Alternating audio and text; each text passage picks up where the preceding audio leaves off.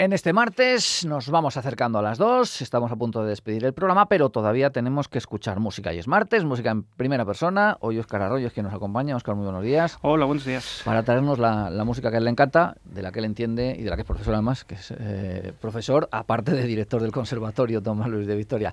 Hoy, ¿qué nos has traído, Oscar?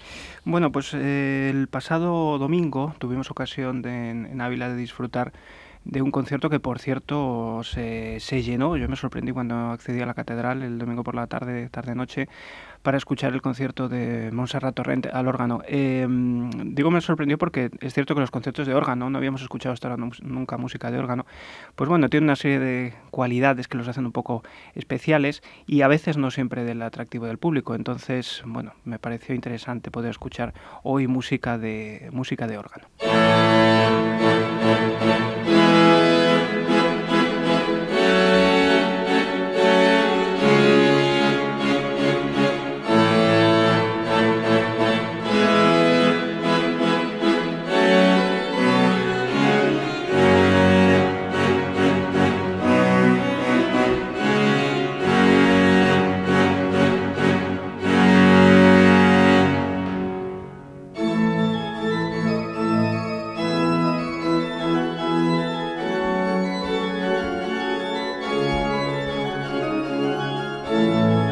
Esto estamos escuchando? Pues estamos escuchando precisamente a, pues Torrent en una grabación de, de hace muchos años, eh, una pieza de Antonio Valente, un compositor del, del siglo XVI, titulada la, la, Romanesca, una música popular de la época, con cinco variaciones sobre este tema.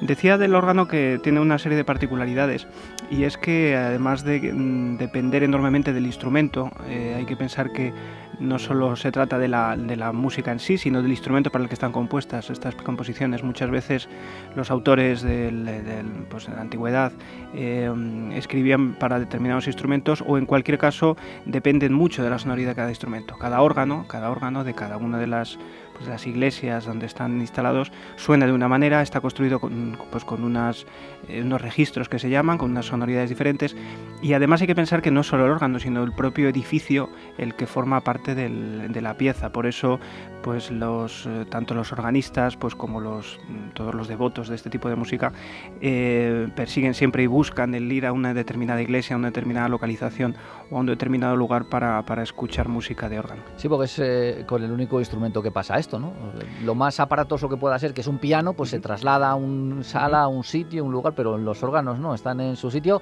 Los hay pequeñitos, los hay portátiles, pero bueno, estos órganos de los que estamos hablando tienen que escucharse y tienen que grabarse en, ese lugar donde está. Exactamente, los órganos que dices tú, un órgano lo que se llama un órgano positivo, es un órgano que se permite mover, que tiene, aunque es bastante voluminoso y bastante pesado, pero en principio este tipo de composiciones para, para, eh, para eh, órganos específicos o desde luego con registraciones específicas, pues tienen esa particularidad. Hay que pensar que eh, tanto la propia música de órgano como los propios órganos forman parte del, patrimonio, del patrimonio musical, eh, en este caso material, pero también inmaterial, que muchas veces se nos olvida. Siempre que hablamos de patrimonio eh, empezamos a pensar pues en, piedras, básicamente, o en cosas visibles y tangibles. ¿no? Y la música es un patrimonio amplísimo, un patrimonio riquísimo, y además el, la provincia de Ávila puede presumir de contar con auténticas joyas. Vamos escuchar, por ejemplo, un ejemplo de, mm, música de órgano interpretada en el, en el, Barco de Ávila, en la iglesia parroquial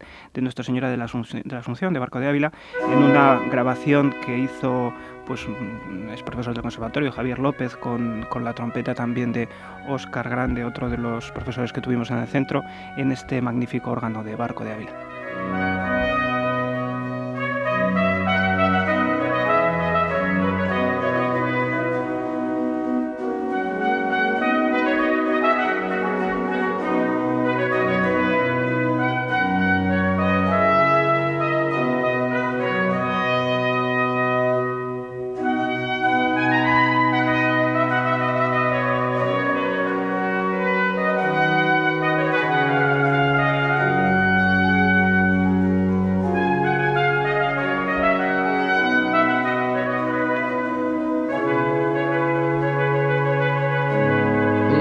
Habituales estos dúos entre el órgano y otro instrumento? Eh, sí, lo cierto es que el órgano no solo se interpreta solo, tenemos la imagen de, pues, del organista, ¿no? que con sus pies, el, el pedalier y con sus varios teclados y con sus registros, pues allí lucha con el instrumento, ¿no?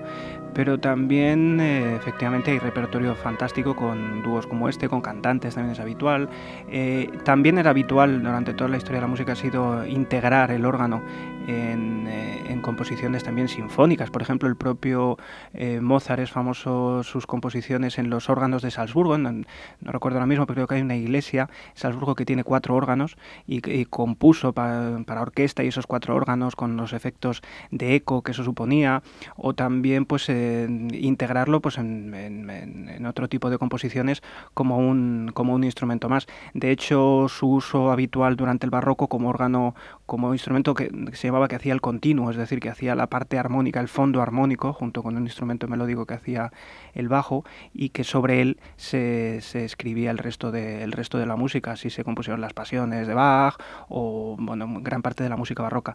Vamos a escuchar hablando de Bach, pues seguramente los ejemplos más célebres de órgano que nos vienen a la mente no son estos que hemos escuchado, que son de repertorio hispano, sino seguramente de música centroeuropea, alemana en este caso. Vamos a escuchar un, una sección de una fantasía y fuga en sol menor de, de Bach.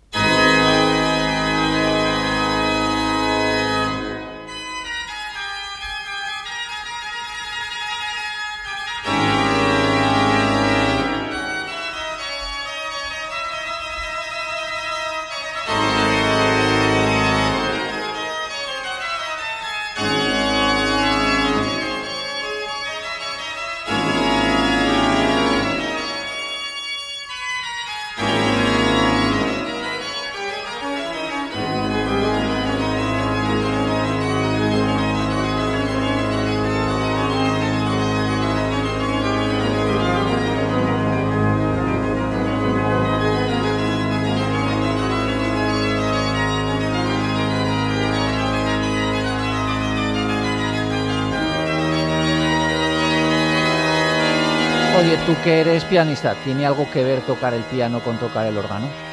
Bueno, tiene que ver el digo que comparten, comparten el teclado, efectivamente, sí, como otros instrumentos. Pero a partir de ahí no lo sé, porque Sí, eh, el órgano es de viento y el vuestro es de cuerda. Sí, efectivamente, funciona el, el órgano, lleva un fuelle con una eh, que pasa a través de unos registros, de unas, eh, unos tubos con lengüetas, que hace efectivamente que eso suene con las diferentes sonoridades o registraciones que tiene el órgano.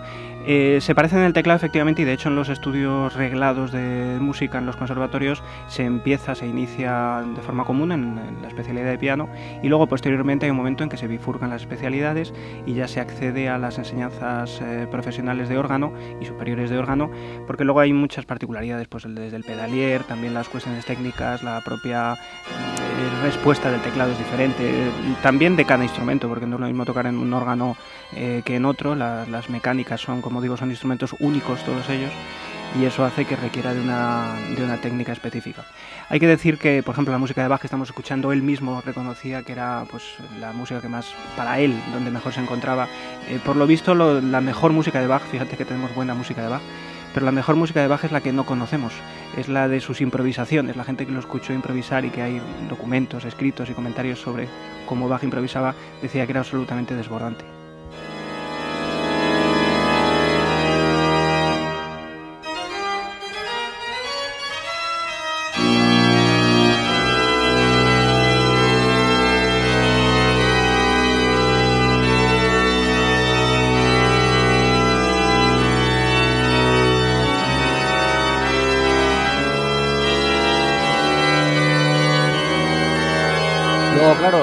Los organistas, eh, como decías tú al principio, juegan con otro elemento que es el lugar donde se celebra el concierto, porque eh, para otro tipo de instrumentos, pues hay muchos sitios donde puede haber un concierto. En el caso de los órganos, tiene que ser donde está el órgano, eh, normalmente una iglesia, normalmente un templo, que le da también, ya no solo por la sonoridad, sino por el propio lugar en el que se encuentra, un, un aspecto distinto, ¿no? Sí, incluso la, a la hora de disfrutar el, el público mm, va a lo mejor eh, mm, con una determina, con un determinado espíritu, digámoslo así, una una manera escuchar ese concierto. Sí, tanto el órgano donde está situado como las, eh, el propio, los propios instrumentos, que normalmente son joyas eh, decoradas, y esculpidas en la madera, con la propia disposición de los tubos.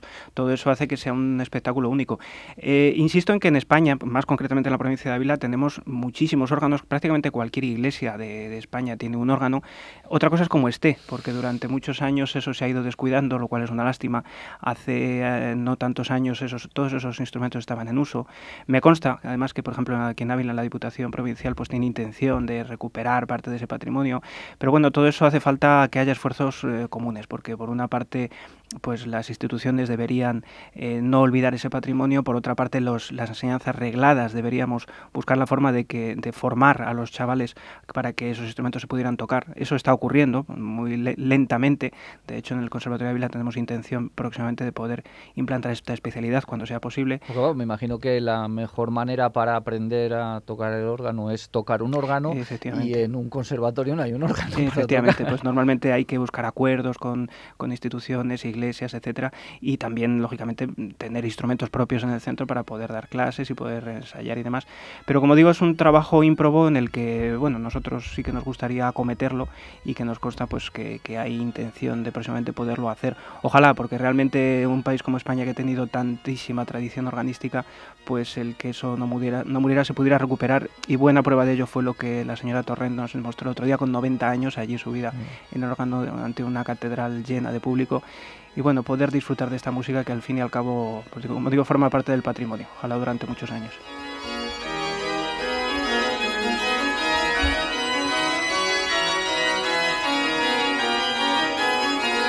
Esto también es de Bach, ¿verdad? Esto también es Bach, es el final ya de esta Fantasía de Fuga en Sol Menor, eh, BW 542, en las manos de Hans Fagius, además en un instrumento de, de 1728 que está instalado, que forma parte, digamos, de una iglesia en, Suecia, en la iglesia de Leufstabruck, que, pues, que tiene esta sonoridad tan magnífica que en, la, en, en, un altavoz se puede más o menos percibir, pero seguramente no es lo mismo que escucharlo en directo. Así que siempre que puedan acudan a conciertos de órgano porque es una experiencia realmente sobrecogedora. Pues con música de Bach para órgano nos despedimos en la jornada de hoy. Oscar, muchas gracias, hasta el mes que viene. Hasta luego.